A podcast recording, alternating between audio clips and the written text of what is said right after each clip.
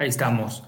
Pues bienvenidos a Juday Nation México. En esta ocasión nos acompaña Gabriel Brown y yo, Raúl Paniagua, en este nuevo capítulo de la temporada 2022, aunque bueno, en nuestro control llevamos 11 capítulos en este año, digamos que con este abrimos. Entonces, pues bienvenidos, les agradecemos su preferencia. Por ahí también mandamos el programa que tuvimos con Raúl Alegre muy interesante, muchas cosas contó y todo, un poquito la visión de cómo nos van llevando, cómo nos están viendo. Y bueno, en el transcurso del programa, muy probablemente se una Absalon, Memo y este Benito aquí. Entonces, pero mientras vamos a darle tú y yo, eh, Gabriel Brown, me encanta tu nombre, aunque habíamos dicho que íbamos a ser los, los hijos de Paul Brown, este programa se va a llamar Los hijos de Paul Brown, pero eh, bueno, pues Gabriel Brown eh, tenemos, eh, antes de que entremos a pronósticos, Gabo, hay varias noticias y ahorita detrás de cámara estábamos hablando sobre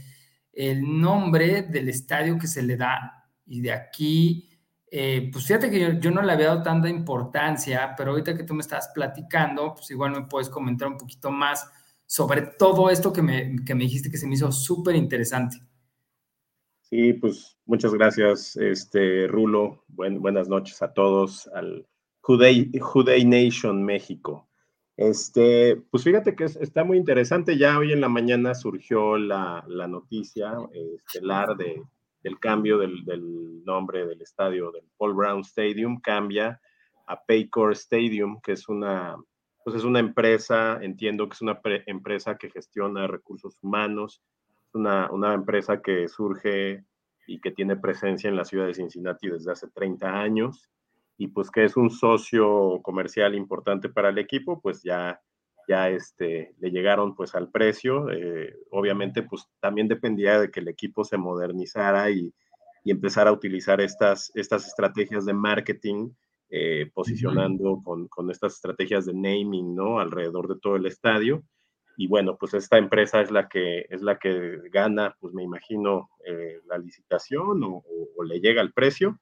Entiendo que es un contrato por 16 años, Pani. Son 16 años de, exclusividad del nombre.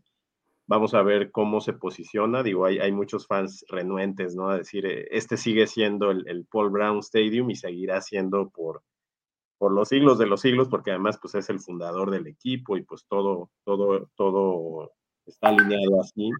Pero bueno, yo creo que si el equipo pues está haciendo un esfuerzo por modernizarse y utilizar nuevas estrategias de, comercialización y de marketing, pues, pues yo creo que la fanaticada pues también podemos irnos adaptando, ¿no? Poco a poco.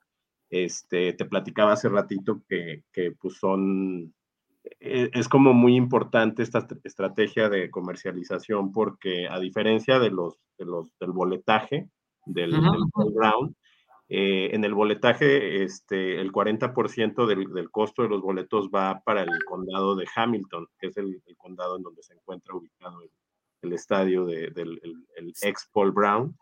Y a diferencia del boletaje, este tipo de estrategias eh, el 100% de, las, de los ingresos van directo al equipo. Entonces, por supuesto, pues, se estima que va a tener un impacto de alrededor de 500 millones de dólares esta, este movimiento, esta decisión. Y pues obviamente es dinero que se está pensando en el futuro, pues para la, para, para la renegociación de los contratos de las estrellas, ¿no? Del equipo, o sea, ya en el largo plazo. A ver, ahí yo tengo una duda sobre ese punto que estás mencionando porque existe el tope salarial, ¿no? Entonces, ahí con respecto a este patrocinio del, estadio, que digamos que viene del estadio, eh, o sea, tendría que salir para, por ejemplo, para Burro, porque ya se está platicando mucho esa renovación de Burro, o sea, es su tercer año, eh, pero digamos que en el cuarto lo firmas o alguien te lo puede este, llevar, ¿no? Entonces, eh, digamos que con esto te fondeas un poquito más de dinero, aunque está el tope salarial. O sea, ¿sabes? O. Pues es que mira, lo, que pasa es que el, tope salarial, acuérdate que se ajusta año con año, ¿no? Es decir, en, la época de la pandemia, pues hubo una disminución en ese tope salarial y bajó, lejos de, de aumentar, pues bajó, no recuerdo bien si a 180 millones de dólares para esta temporada, pues ya incrementó a 203 millones de dólares el tope salarial. Y eso depende de los ingresos de la liga, por ejemplo, por derechos de transmisión de, las diferentes televisoras o de las diferentes, este, ahora pues ya ves que se transmite ahora por, por, por las este, empresas de streaming, ¿no? Por Amazon, por, por, bueno, pues todas estas, estas compañías. Entonces, eh, los ingresos netos, pues se dividen entre los 32 equipos y a partir de ahí se establece el, tope salarial para el equipo, pero ojo, no olvidemos que el tope salarial es solamente para sueldos y salarios de los jugadores. Es decir, ahí no tienes ah. contemplado, digamos, la nómina de tus entrenadores, de todo tu staff, digamos, toda la parte administrativa, toda la gente operativa, la NFL es, hoy pues sabemos que es la liga más poderosa que hay en el mundo, ¿no? o sea, tiene ingresos altísimos, pero pues también tiene costos operativos este, fuertes, ¿no? Entonces, no se trata nada más de solventar tu nómina de jugadores, sino también tienes que pensar en, al final esto es un negocio, ¿no? ya, ya te entendí. En lo global. Entonces, siempre un negocio, digamos, una negociación de esta naturaleza, pues le genera mayores ingresos al equipo para, para otros rubros más allá de la nómina. Y también por otro lado, no olvidemos la política, pues no sé cómo nombrarla, pero, pero la familia Brown pues siempre ha sido una familia más conservadora, ¿no? Entonces, por ejemplo, eh, sabemos que, que el, el, digamos, el equipo, eh, bueno, yo, yo he escuchado el rumor, de, no el rumor, el comentario de que Paul Brown eh, su único gran negocio que tiene realmente son los Cincinnati Bengals. Entonces, digamos que a diferencia de otros dueños de, equipos de NFL, no tiene una diversificación de negocios. Entonces, mm. básicamente todo su capital está puesto en este, en este negocio que son los Bengals. Y yo me imagino que por lo que tratan de hacerlo es, es todavía más, pues más rentable, ¿no? Qué, interesante lo que nos acabas de mencionar. La verdad es que eh, yo desconocía toda esa parte y sí, definitivamente lo que mencionas, eh, lo permite a la empresa, o sea, bueno, a la organización fondearse para otro tipo de pagos, como sean la nómina de los coaches o simplemente el equipo, porque este, hay que saber que cuando está antes de, ay, se me fue, de Marvin Lewis, los jugadores tenían que comprar su propio equipo. Entonces, por eso es que Marvin Lewis fue muy querido. Entonces, el, que haya este financiamiento por parte de un patrocinador creo que es muy importante en beneficio a todos y no va directamente hacia los jugadores. Damos la bienvenida al representante de Iztapa Bengals, aunque sea el único, pero bueno, seguramente seguirán uniéndose más Iztapa Bengals. Absalom, ¿cómo estás, Absalom? Estabas platicando sobre lo que es el patrocinio del estadio, ya nos explicó Gabo muy bien. Y bueno, me gustaría que entremos al tema de los uniformes. Eh, por ahí en los chats hubo un poquito de, no sé si descontento, porque ahora vamos a jugar mucho de blanco. A mí, a mí me agrada como tal. Eh, otras personas escuché que tendrían que tener más juegos en naranja. Pero, pues no sé, ¿qué, qué, qué, nos puedes decir, Apps, en esta parte? ¿Qué tal? Buenas noches. Saludos, Gabo. Saludos, Pani. Saludos a toda la banda que nos esté viendo, que nos vaya a ver. Igualmente, compadre. compadre. Pues mira, a mí en lo personal también me agrada bastante el, uniforme, el Color Rush. Bueno, que anteriormente se le conocía así, ¿no? Como Color Rush, que fue el que empezó. Empezó como una tradición que utilizaban los equipos que jugaban los días jueves en un inicio fue como que para ayudar a las personas con problemas de daltonismo, no sé si se pronuncia así. Entonces estos colores favorecían para que estas personas con este padecimiento pudieran este, este, identificar a los equipos, ¿no? Posteriormente pues se, se rompió esa tradición y ya lo utilizaban cuando, cuando querían y francamente, el, el uniforme Colors Rush de, de, los Cincinnati Bengals siempre ha sido de los, de los más, más, más este, padres, a mi gusto. Y muchas aficiones, muchos, muchos seguidores de la liga, no, no aficionados de, de Cincinnati, también lo, lo, lo han manifestado. Nosotros añorábamos este casco blanco como que una, este, como una en ese momento era una chaqueta mental, ¿no? Nuestros, porque. Pero tal cual, ¿eh? O sea, sabíamos, no sabíamos la renuencia, ¿no? De, de, Mike Brown para este tipo de situaciones, para este tipo de cambiar. Todo lo que se está cambiando, se está viendo la mano de, de Katie Blackburn, creo que se llama la, la, nieta. Se está viendo que se está cambiando todo, o sea, el hecho de, de, de, tener un patrocinador con el nombre, no sé si Cincinnati era el único o de los únicos que no tenía este patrocinio, ¿no? En su, en su estadio. Y esto favorece a los ingresos, ¿no? Porque estaba leyendo hace rato que decían, tienen que salir la lana de algún lado para pagarle el sueldo a Burro y para pagarle el sueldo a Chase, ¿no? Que se vienen tres, cuatro años. Y, y he visto también mucho fanático de Cincy que no le agrada para nada el, el, uniforme blanco, ¿no? Que dicen que en lugar de tigres parecen cebras. Pero la verdad es que este detalle del White Helmet le dio un, un, un toque de elegancia muy, muy, muy cañón y, y, sí se va a lucir muy bien. Tristemente nada más se va a utilizar dos, dos, dos, este, dos juegos, ¿no? Contra Miami, que es el día del Anillo del Honor, me parece. Es la, semana 4, ¿no? Ajá, la semana 4. Y la semana 11 después del bye. Contra los Steelers, ¿no? Justo. Entonces, recordemos que ese naranja es el uniforme alternativo, ¿no? O sea, el uniforme tradicional de Cincinnati es negro. Negro. Negro con vivos naranjas, ¿no? Entonces, el, el, uniforme naranja es alternativo y por esa razón nada más se utiliza una o dos veces por temporada, pero tenemos de estar conscientes que el negro es el uniforme y, y se va a utilizar creo que ahora menos o igual veces que el, que el blanco, ¿no? Incluso leía en, la, en una de los chats que, este, que solamente se tiene permitido tres, en tres semanas eh, utilizar estos uniformes alternos, ¿no? Que por esa razón este, se va a utilizar solamente el, uniforme completamente blanco, incluido el, casco, en dos, en dos semanas y el naranja en una, porque no puedes ir más allá de eso. Ah, fíjate, eso, eso yo lo desconocía, pero sí suena lógico, porque como bien menciona Gabo, nada más son tres semanas, la 4, la 11 y la 13, ¿no? Y la verdad es que es que el uniforme naranja no es de mi, de mi agrado, nunca ha sido de mi agrado ese color naranja tan chillón pero entiendo que hay aficionados que les gusta, ¿no? Y, también se respeta. Pero si se dan cuenta, toda la pretemporada se va a jugar de blanco. De blanco, de blanco. Casi todas, sí. De hecho, a ver si eh, me permiten, ahí está. Toda la eh, pretemporada.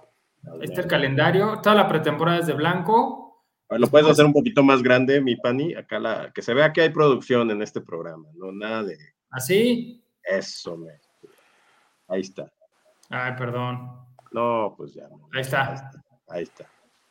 Sí, mira, por ejemplo, la, pretemporada, los tres juegos vamos de blanco, pero con casco naranja, ¿no? sí, con el casco tradicional. Casco tradicional. Luego, a partir de la semana 1 a la 3, el uniforme clásico negro, que tal. Ahí habría que ver las fundas, ¿no? O sea, a lo mejor ahí, sí va a haber una variación, a veces este, se usarán fundas blancas o fundas negras o fundas naranjas, no sé qué combinaciones se vayan a usar para esta. Pero es que el uniforme es completamente negro, ¿no? De fundas negras y jersey negro. ¿Y jersey negro? Sí, según yo también. Pues es que en el Supertazón ya ves que jugaron jersey negro y fundas blancas, que es el clásico de, de Cincinnati, ¿no? Pero bueno, habrá que ver, ¿no? Y luego viene semana 4, el, esperadísimo duelo, que además es en jueves por la noche, o sea, va a ser transmitido desde Amazon Prime. Y, este, y vamos a ver el debut del casco blanco. Y la. Delfines de Miami, Y la inducción del, del, anillo del honor, ¿quiénes fueron? Este, Ken Anderson y Riley. Ken Riley, ¿no? Ajá. Va a ser ese día también lo del anillo del honor. Entonces, ese partido es un juego especial por, todas estas cosas, ¿no? O sea, es un prime time. Ajá. Y que además, dicho sea de paso, Ken Anderson y Ken Riley se quedaron cerca de entrar al, Salón de la Fama, ¿no? Otra vez ah, quedaron en los finalistas, ¿no? Ese era, ese era lo que iba a preguntar. Sí, ya, ya se dieron los, los, ya. los inducidos y no, no, no les tocó. No, ya ves que la semana pasada jugó este Jacksonville Raiders. Y fue el, juego del Salón de la Fama, y pues ya se indujo a este Tony Boselli, ya ves que era ataque de, de, ataque ofensivo, guardia ofensivo de los, Jacksonville Jaguars. Este, no recuerdo qué otros jugadores, pero pues sí, lastimosamente nuevamente Ken, Ken, Kenny Anderson, el abogado, y, nuestro gran corner Ken Riley, otra vez se quedaron eh, a unos pasos. Pues, Esperemos que pronto, ahora que, que empieza a cambiar la, figura de, de los Cincinnati, empieza la gente más a votar y todo eso. Eh, y está, estaban con eso, empezamos con eso y después otros dos juegos de blanco. Regresamos al, al, negro, volvemos otro blanco, negro, bye, y después volvemos a un juego con casco blanco. Ese es Monday night, ese es lunes por la noche contra los Steelers. Así es de que me va a dar mucho gusto que el casco blanco quede con marcas negras adicionales. Menos chingadazos que sean rojas de sangre. Eh, de sangre, exacto, Sí, sí, sí. Después viene otra vez eh, uniforme blanco y viene el color naranja, ¿no? Que es lo que mencionabas, Abs, que es el alternativo, ¿no? Fíjate, no sé si sea este, no sé si sea cábala o alguna situación así. Esta semana 13 es contra Kansas City. Ájale. Sí. Ah, mira qué interesante dato. Y fue con el uniforme naranja con el que se le ganó a Kansas City, ¿no? Entonces, no sé si, si tenga algo que ver ese detalle, pero, pero este es la semana 13 contra Kansas, el alternativo. Oye, yo creo que sería de, de Ese sería horrible. Pasa, pues ojalá sea, siga teniendo esa, esa, esa, este, ese récord, ¿no? Pues ahorita van 2-0, ¿no? va, va, con su chavo, digamos, a, saludar. Va 2-0, va 2-0. Darle, darle sus palmadas para ver si, si puede sin Tyreek Hill. Eh, exacto, y pues bueno, ya después de ahí viene negro, dos blancos y dos negros.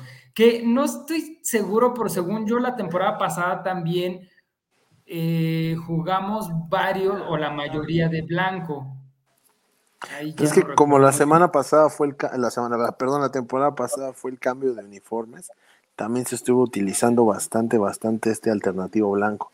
Por lo mismo de que lucía muy bien, ¿no? Se veía muy, muy bien el uniforme con este cambio de, piel. Y pues sí, era obvio que ante, ante la presión de la afición, porque sí estoy seguro que esto fue por pura presión de la afición, ¿no? De pedir el casco blanco, de pedir el casco blanco. Pero qué chido, ¿no? Porque veía, veía como que había quienes se decantaban por el casco blanco, por el white helmet, y había quienes querían que se regresara al, al, casco este vintage, ¿no? El que dice Bengals en el costado, el que es todo Ah, sí. Ese no me gusta. Digo, cualquiera de los dos hubiera estado muy, muy padre, pero... Pues es un clásico, ¿no? También digo, a lo mejor está muy sencillo, muy el diseño, pero pues es un casco clásico. Justamente, pero pues yo creo que, que, que combinar este casco blanco con el uniforme todo en blanco, pues es como que el, la cereza en el pastel para este cambio de, ideas y este cambio de, tiempos que se está dando en el equipo. Es que sí, o sea, justo yo creo que lo que estás diciendo, o sea, me parece que lo que estás tratando de hacer esta directiva es marcar un parteaguas del equipo, ¿no? En donde eh, mandas un mensaje fuerte, digamos, a la los en general, y, y en general a la audiencia que sigue la NFL, eh, porque yo estoy seguro, digo, el otro día leía una nota de que Cincinnati es, es de los equipos que tiene el mayor crecimiento de, de, su red de fans, de su, de su fan base eh, a nivel de toda la liga. O sea, es el, el, equipo con mayor crecimiento y en gran medida, digo, muchas veces lo hemos platicado aquí, ¿por qué nosotros llegamos a, a identificarnos con este equipo? Lo platicábamos con Raúl Alegre la semana pasada y decía, Span, decía Pani, ¿no? Pues a mí, la neta, por el, casco. El casco. Entonces yo creo que esta temporada vamos a ganar muchos adeptos, el equipo va a ganar nuevos adeptos con nueva, con nueva fanaticada que solamente por el uniforme blanco estoy seguro de que va a atraer las miradas de nuevos, pues de nuevos fanáticos que, que van conociendo el deporte y que se van renovando y que al final se está tratando de darle una cara ganadora a este equipo. La verdad, a mí sí me, sí me a mí me da la impresión de que este uniforme blanco va a ser incluso como, como más atemorizante para, para, los, para los rivales. ¿no? Es, como si te encontraras como una armada de, Stormtroopers. Eh, ¿no? Entonces está, está, está padre, ¿no? Así como, no sé, pienso que es un uniforme que va a ser icónico, emblemático, no nada más de la NFL, sino en general de las ligas eh, profesionales. Sobre todo si trae consigo un crecimiento del equipo y cosechar triunfos, ¿no? Que es lo importante al final. Esto, esto que mencionas, Gabo, de, del crecimiento del, de la base de fanáticos, empezó la temporada pasada, ¿no? O sea, tú te ibas dando cuenta cómo en los grupos de Facebook, conforme avanzaban en playoffs, se veía así como que busco este productos de vengas, busco gorras, busco. Entonces, muchas veces los, los, los boomers, como les digo yo, se enojan, ¿no? De que, ¿cómo es posible que te subes al barco del equipo? Pues, todos, todos, todos, todos. Todos, en algún momento lo hicimos, ¿no? Llegan así, ¿no? Y bienvenidos sean, ¿no? Bienvenidos sean. Me he dado cuenta que, critican mucho a los fanáticos de los Patriotas porque dicen, son fanáticos desde Brady, o sea, que tú nunca empezaste a ver el deporte. Entonces, y, y yo platicando con unos amigos decía, espero que que, realmente Cincinnati se vuelva el equipo de moda, porque eso significa que estás ganando campeonatos, estás llegando a jugar final, estás llegando a jugar Super Bowl y, y tu, tu fanática está creciendo porque está siendo un equipo con éxito, ¿no? Y, a mí, créeme, no me molestaría en lo, en lo, en lo mínimo. Para nada, al contrario, sería mucho mejor encontrarse productos de los de los Bengals hasta en Walmart. Justamente, ¿no? Exacto. Y luego, ahora, súmale a esta temporada ganadora este, las adiciones de jugadores que están marcando el paso más en la NFL, ¿no? Tienes ahí a Chase, tienes ahí a Burro, que ya son, ya son este, de lo mejor en su posición, tienes a Joe Mixon, tienes jugadores que, que son íconos de la liga, le sumas este uniforme tan atractivo para los, para los nuevos fanáticos, pues la verdad es que da gusto todo lo que se está haciendo en el equipo. Yo creo que hoy por hoy tenemos el backfield más eh, o uno de los, o sea, el cuerpo de receptores y backfield de los, yo creo que top, top 5 de la liga, ¿no? O sea, si pensamos en Joe Burrow y Joe Mixon en el backfield, junto con el cuerpo de receptores de con los tres amigos, yo creo que sí tenemos un top 5 en, fácil en, la, liga, ¿no? Pues la semana pasada que se incorporó Julio Jones a, Tampa Bay, se debatía hacia a nivel general si si, si Tampa Bay tenía el mejor cuerpo de receptores de la liga o si lo tenía Cincinnati, ¿no? Porque decían, tienes a Godwin, tienes a Evans y tienes ahora a Julio Jones. No sabemos si sea mejor ese cuerpo de receptores que Chase, Higgins y este y Tyler Boyd. Pero habrá que ver cómo regresan, porque ya ves que se acaba de lesionar este No, no, no, sí, pero justo es a lo que voy. O sea, tú dices top 5, yo creo que uno o dos en cuarto cuerpo de receptores, el primero o el segundo de la liga sí se tiene. Sí, seguro. Por ahí el detalle, lo que un poquito es más preocupante es que Joe Mixon es un, es un corredor que, que está en el 70, en el 80% de los snaps, ¿no? Entonces, por ahí sí, sí es algo como que dices, habría que tener un buen backup para que pudiera darle un poco más de descanso. Pero, por ejemplo, imagínate lo que va a poder hacer Joe Mixon con esta línea reforzada, renovada. no, no, yo, sí, yo creo que el potencial de, Joe Mixon va a explotar esta temporada también. Pero estás hablando de un corredor que se ha lesionado en las tres temporadas pasadas, ¿no? O sea, a pesar de que la, temporada pasada superó las mil yardas, siempre es de esos corredores que se pierde juegos por lesión. Pues eso habla que sí necesitas tener un buen suplente que le pueda dar descanso durante los juegos.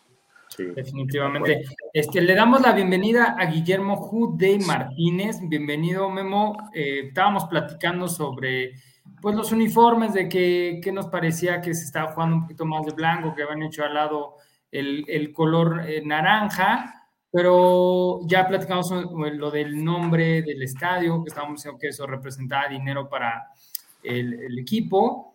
Y no sé, te, me gustaría preguntarte un poquito yéndonos a lo que se vio con Raúl Alegre y ahorita con lo que mencionaron sobre qué equipo tiene mejores receptores de la liga.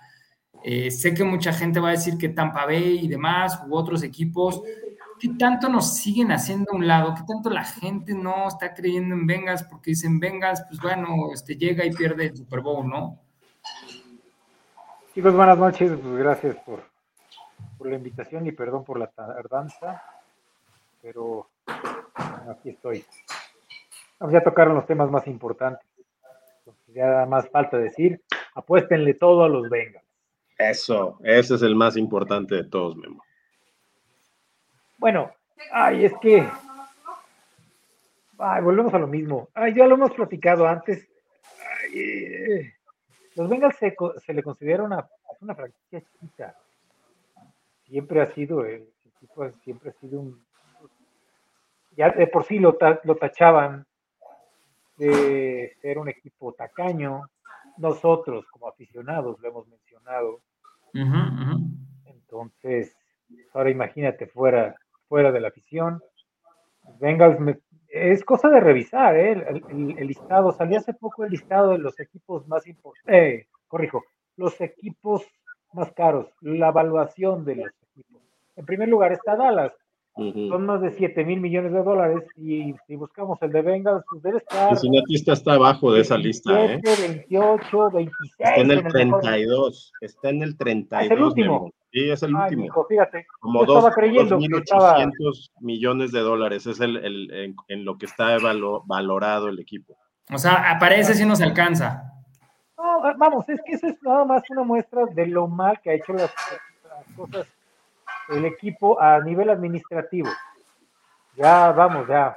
Mike Brown pues, ya, ya está, ya está de salida. El otro día, justamente lo mencionamos, lo mencionamos con Raúl Alegre. Eh, ni siquiera Katie Blackburn, eh, eh, ni siquiera tanto ha sido la, marca de Katie Blackburn, sino, sino su hija. O sea, vamos, a, a, pesar de que a mí me causaba un poco de escosor, ay, van a seguir pasando la batuta entre familiares, los negocios así, no necesariamente funcionan. Bueno, pues el equipo llegó al Super Bowl y se están tomando decisiones que la afición quería ver desde hace mucho con una con un demonio. O sea, un patrocinador para el estadio. Yo sé que Paul Brown merece todo el respeto y todo el reconocimiento, pero lo de hoy es, que los estadios tengan, exacto. Esto es un negocio. Exactamente. Más allá del deporte, más allá de la afición, es, un negocio porque es entretenimiento. Es que Memo, hace ratito platicábamos con, con, con Pani, eh, que uno piensa de repente en el, en el tope salarial y piensa que son los únicos gastos que devengan a un equipo, pero es que el tope salarial es solamente para pagar nómina de jugadores, pero ahí te encargo la nómina de los entrenadores, del staff de de todo el personal administrativo, todo, o sea, al final es un negocio, el, los, equipo, el equipo, ¿no? Los, el, el, el equipamiento, el traslado de los, la los rehabilitadores del equipo. Claro. Vamos, tenemos la, tenemos una de las cosas, de las peores cosas que, que el equipo tiene es que me parece que es el único que no tiene una instalación cerrada de, toda la NFL. Ya, ya, están construyendo, ¿no? Se están construyendo. Trabajando. bueno, ojalá, ya se tardaron, se tardaron 30 años nada más. Sí, se va a hacer una burbuja, ¿no? Este, con, que les pongan una carpita. Los fríos en el norte. Una lona acá, que sea, ¿no? Noviembre, diciembre, noviembre y diciembre en Cincinnati son, son helados. Sí. Sí, sí, sí. tenían que ir a entrenar a la universidad, ¿no? A alguna de las universidades cercanas. El cambio del casco, pues fue una cosa que a todos los aficionados les gustó. ¿Y qué digo a todos los aficionados? A todos los aficionados del Tocho. De la NFL. Todo el mundo dijo es el mejor casco qué que Qué bonito casco, y qué bonito casco, y qué bonito casco. vamos, un buen movimiento, pero es un movimiento que entre nosotros, aficionados del equipo, hablábamos de ello desde hace muchos años. Desde que salieron los uniformes Rush, desde que salió el Color Rush, ay, debe verse bonito, eh, todo de blanco, en honor al, al tigre blanco. ¿Y cuánto tardaron? ¿Cuánto salieron los uniformes Rush? Hace 10 años más o menos. Como 10 años. Eh, Corríjame. En el 15 me parece, ¿no? Ah, menos, menos de 10 años. Ok. 6 años. 6 temporadas. Bueno. Sí, pero llevamos 6 temporadas pidiendo ese cambio. Sin embargo, yo creo que llega el momento preciso, ¿no? O sea, con un burro, con un chase donde eh, el uniforme luce, donde el casco va a lucir, donde digamos que esa combinación no va a ser una combinación perdedora, ¿no? Sí, vamos, y, tenemos un equipo, tenemos una nómina importante.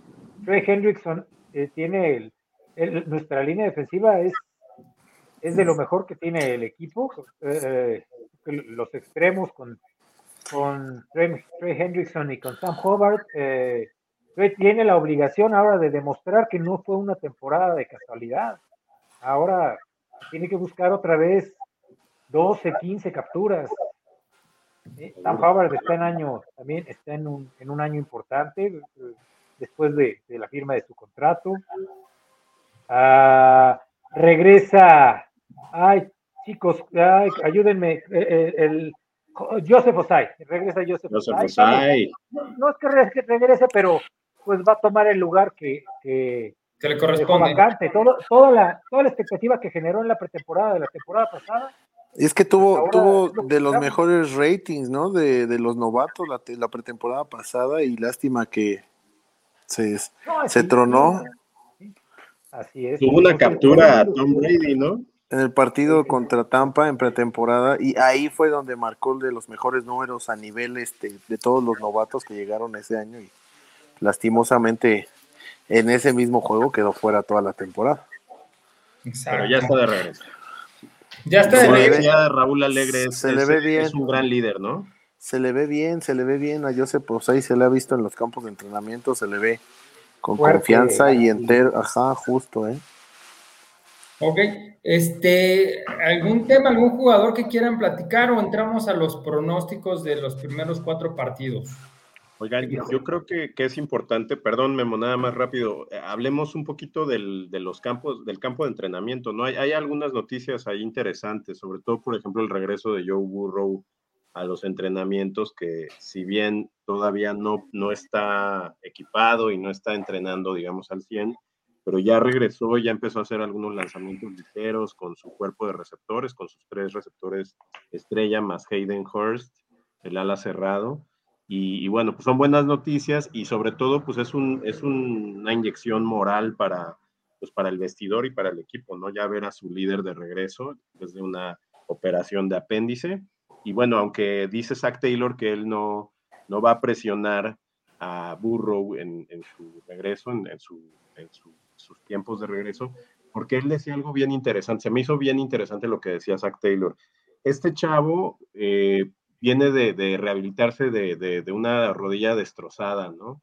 Y superó por mucho las expectativas de regresos, es decir, tuvo, tuvo un regreso, una recuperación pues más, más este, rápida de lo, de lo esperado.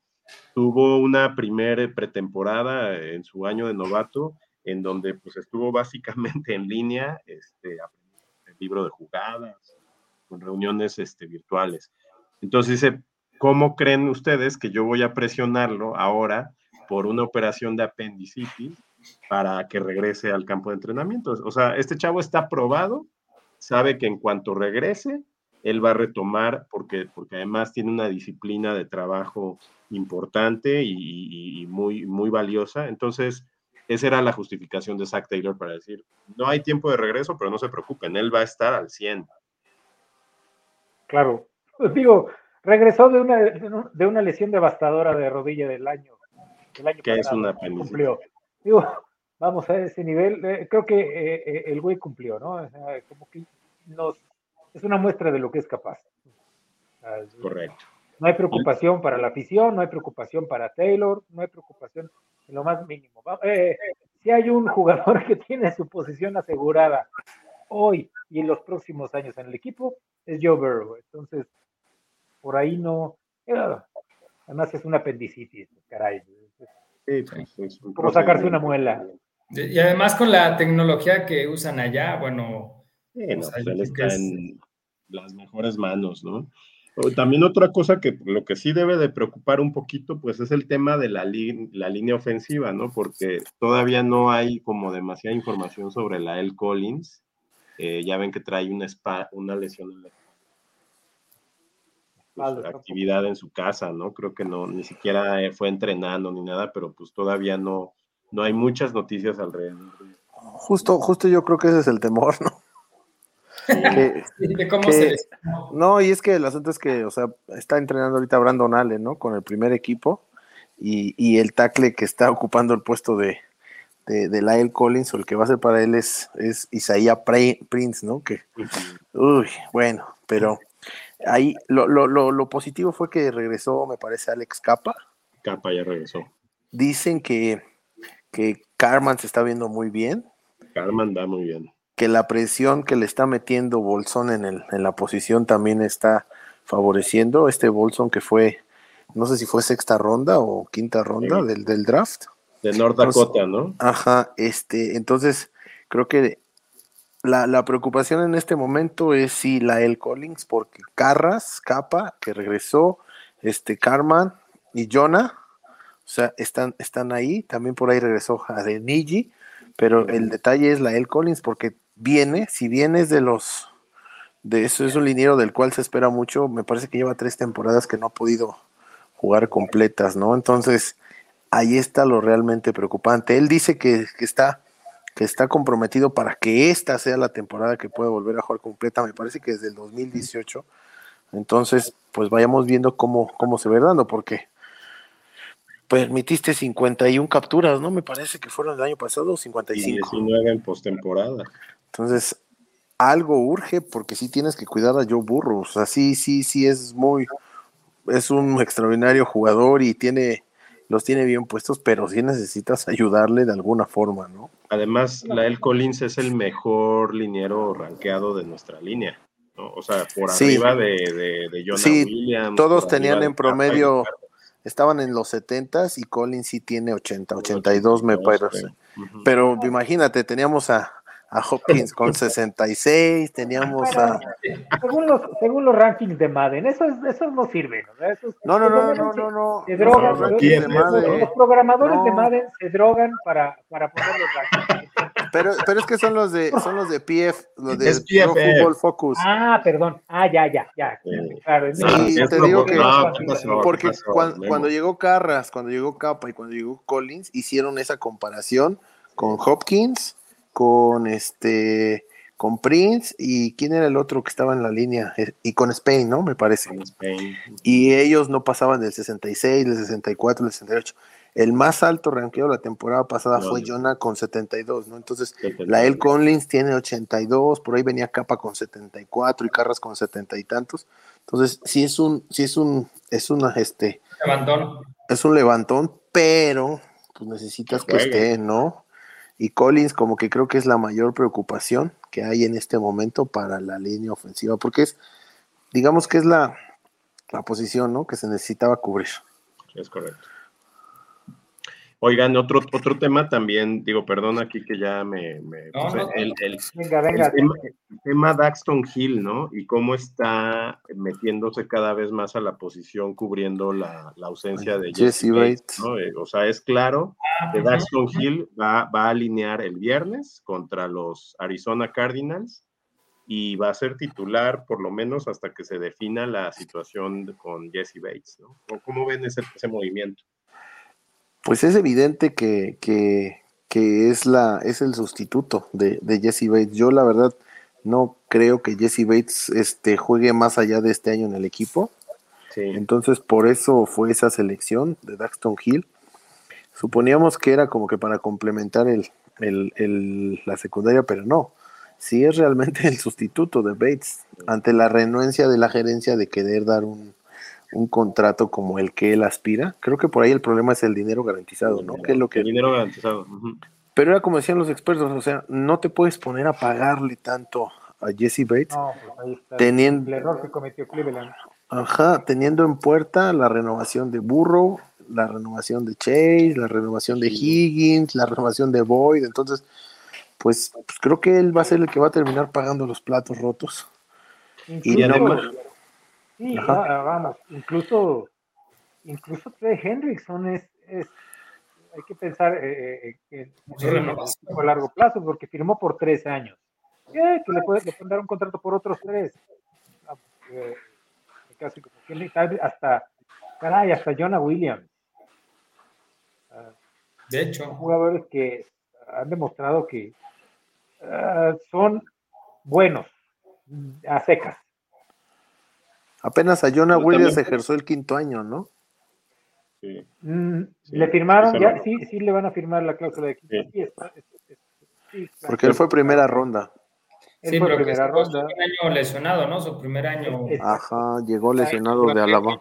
Ajá. Pero Entonces, también habría, perdón, pero también habría que pensar otro que, que está así como en la cuerda floja es Bombell, ¿no? Porque a él solamente le queda este año de contrato y mucho se ha hablado de que la, búsqueda de dos safeties en este draft con Cam Taylor Britt eh, es, obedece también porque se está proyectando una posible salida de Bombel. Y a mí sí se me hace, sí se me haría como, como complicado ya también desprenderse de Bombel, porque también creo que es un jugador que le ha dado una dinámica bien interesante al, a, la, defensiva secundaria del, equipo, ¿no? Pero yo creo que Bombel eh, sí te firmaría un contrato. Sí, Bombel no va a pedir un contrato tan elevado. O sea, Jesse Bates, porque pues, está dentro de los mejores 10 en su posición. O sea, incluso el año anterior, el año 2020, PFF lo tuvo rankeado como el mejor safety de la liga. Por números, no sé si, si lo sé realmente. Y ese es el detalle con Jesse Bates. O sea, Bombel te puede aceptar un contrato de tres años por mucho menos dinero. Y yo creo que Cam Taylor Britt llegó por ante la necesidad o ante el no saber si él y Apple va a ser ese corner que se necesita, porque nosotros debemos estar conscientes que el año pasado él y Apple era el sustituto de Trey Waynes ante lo que no pudo hacer nunca Trey Waynes, se tuvo que, jugársela por él y Apple y no sabemos si realmente sea él la solución. Bueno, pero... Pero Anarumo hace poquito declaró que para él, él y Apple sigue siendo el titular y hasta que no llegue alguien a demostrarle que le quita el empleo, él sigue siendo su titular, ¿no? Volvemos a lo mismo, no es que sea el mejor, es el menos peor, ¿no? En la posición. Y, exacto, y dijéramos que más vale malo conocido que bueno por conocer, ¿no? Entonces, yo creo que se está yendo por ahí, pero justo es lo que les iba a preguntar, que qué tanto es buena noticia esa o qué tanto y Apple va a poder dar el estirón esta temporada y que no sea ahí el pan, ¿no? Porque pues, por ahí se fueron varios touchdowns, entonces en contra. Pues mira, alguien que está brillando ahorita cañón en la defensiva secundaria es Chido Abusi. Por lo que estaba leyendo ahorita en, el campo de entrenamiento, se está viendo como casi, casi superestrella este, este corner, que, también del que poco hablamos a veces, pero está teniendo una muy, muy buena pretemporada. Lo mismo que Trey Hendrickson. Dicen que Trey Hendrickson trae ahorita un nivel este, MVP casi casi, que, se está viendo muy bien y que está poniendo en serios aprietos a nuestra propia línea ofensiva, ¿no? Lo cual son muy buenas noticias, ¿no? Eh, esperemos que la línea ofensiva pues también eh, mejore, ¿no? Este, sus condiciones.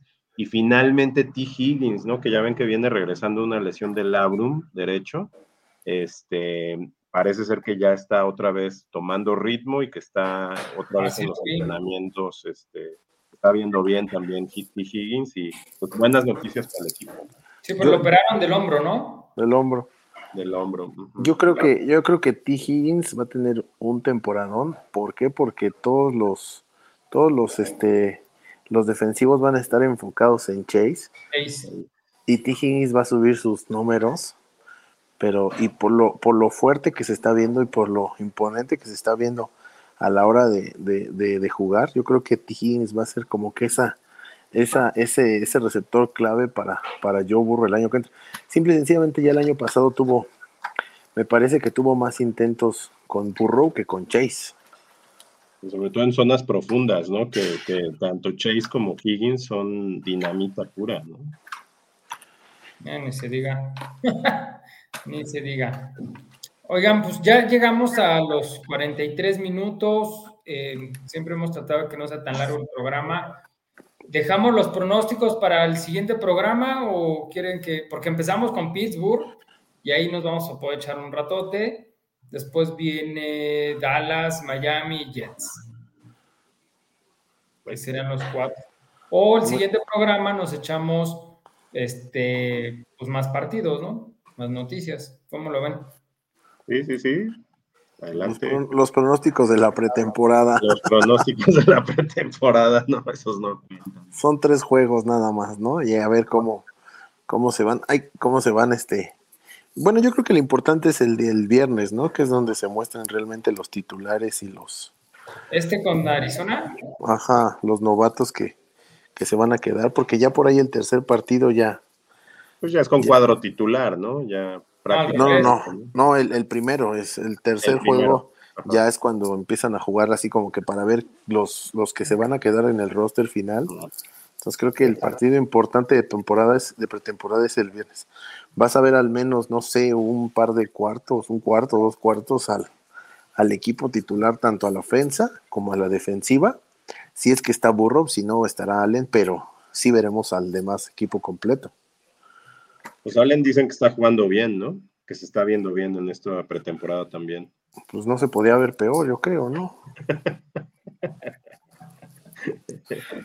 Eh, ¿Cómo ven este partido contra Arizona? Muy, muy de exhibición, ¿no? Sí, no, no me, yo no me atrevo a, ejercer, a, hablar de un pronóstico. La pretemporada es, muy, muy inestable por ese, por ese asunto.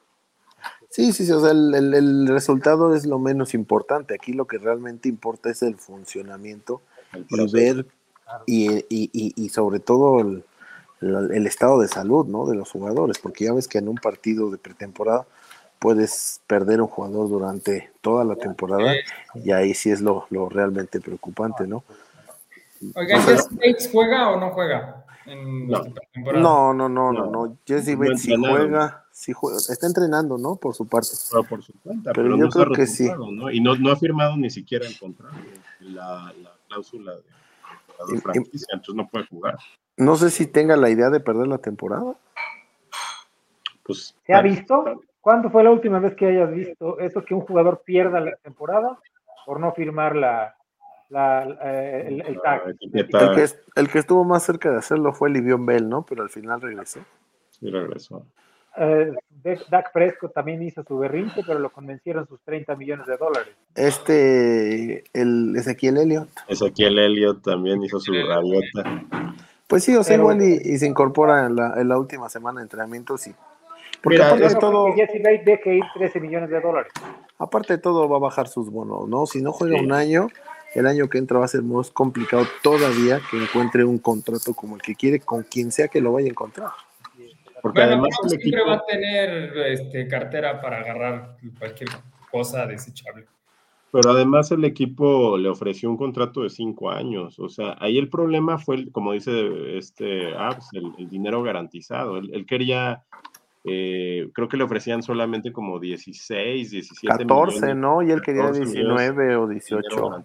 Eran 5 millones de diferencia pero era un contrato a cinco años. O sea, sí hubo un esfuerzo de la directiva por tratar de firmarlo. Ahora, digo, es un gran jugador, es un buen jugador, pero a ver, está al nivel de Micah. Eh, Fitzpatrick, sí. Está por encima. De, Minka Fitzpatrick, sí, es mejor, exacto. O, los safeties de Buffalo, por ejemplo. O, lo, Sí, o sea, Jesse Bates está entre los mejores cinco fácil. Sí. Sí, sí, si Jesse Bates hubiera estado en la defensa de, Pittsburgh o de Baltimore, estaría en el Pro Bowl.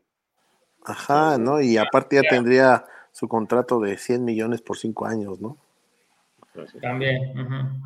Sí, sí, la verdad es que yo, creo que sí va a jugar, esta temporada sí va a jugar.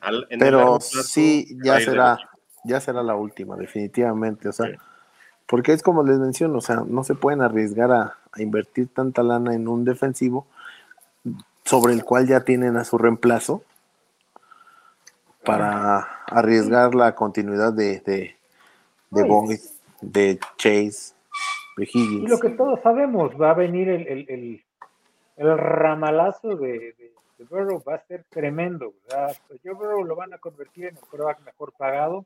Sí, por lo que se está viendo, por lo que se está viendo. va a ser el quarterback mejor pagado. Y, seguro va a ganar más de 50 millones de dólares. seguro gana antes un Super Bowl es, que, es que viendo los contratos que se están dando.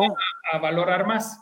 Viendo jugadores que no, lo, no se lo han merecido y les están pagando más de 30, o sea, ahí está Presco. ¿Qué contrato le acaban de dar a Murray, no? ¿40 y cuántos? 46, creo, ¿no? Entonces todavía ahí por ahí viene el de Lamar Jackson.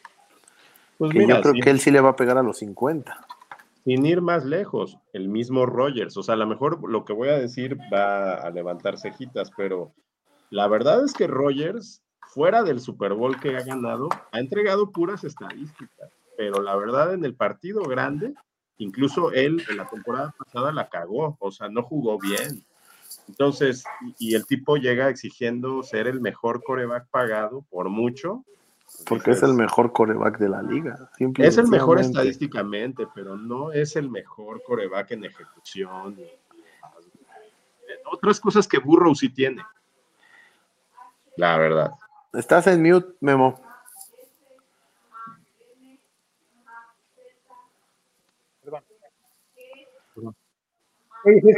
es, un deporte de equipo, o sea, no, no, un jugador, un jugador no gana campeonato.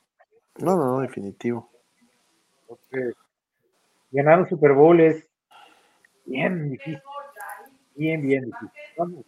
Eh, eh, los delfines no lo hicieron con Dan Marino 18 años. Exacto, mejor ejemplo no lo hay. Y, y eso es justo, ¿no? Ahí está, ahí está este uh, Jim Kelly. Exacto, también. Eh, pueden ser muchas cosas, vamos, eh, eh, no solo, eh, es todo el acompañamiento, incluso el coacheo, ¿qué tal? También los coaches ven la situación y se arrugan. las comparaciones son odiosas. Hace dos años yo hacía, yo estaba enfurecido, bueno, estaba preocupado porque me hubiera gustado que la Flor llegara a Venga y no Zach Taylor.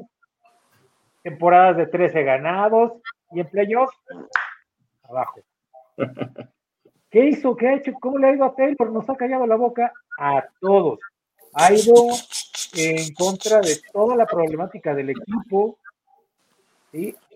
Ha resuelto problemas, eh, vamos, toda la negativa, toda la negatividad que ha recibido, la falta de experiencia. La lesión de Burrow.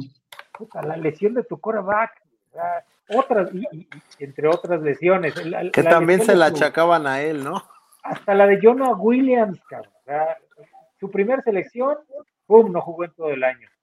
Andy Dalton, que un coreback ya maduro, lo echó el primer año, tuvieron problemas, lo, lo siento, el día de su cumpleaños, le, le llovió a Zach.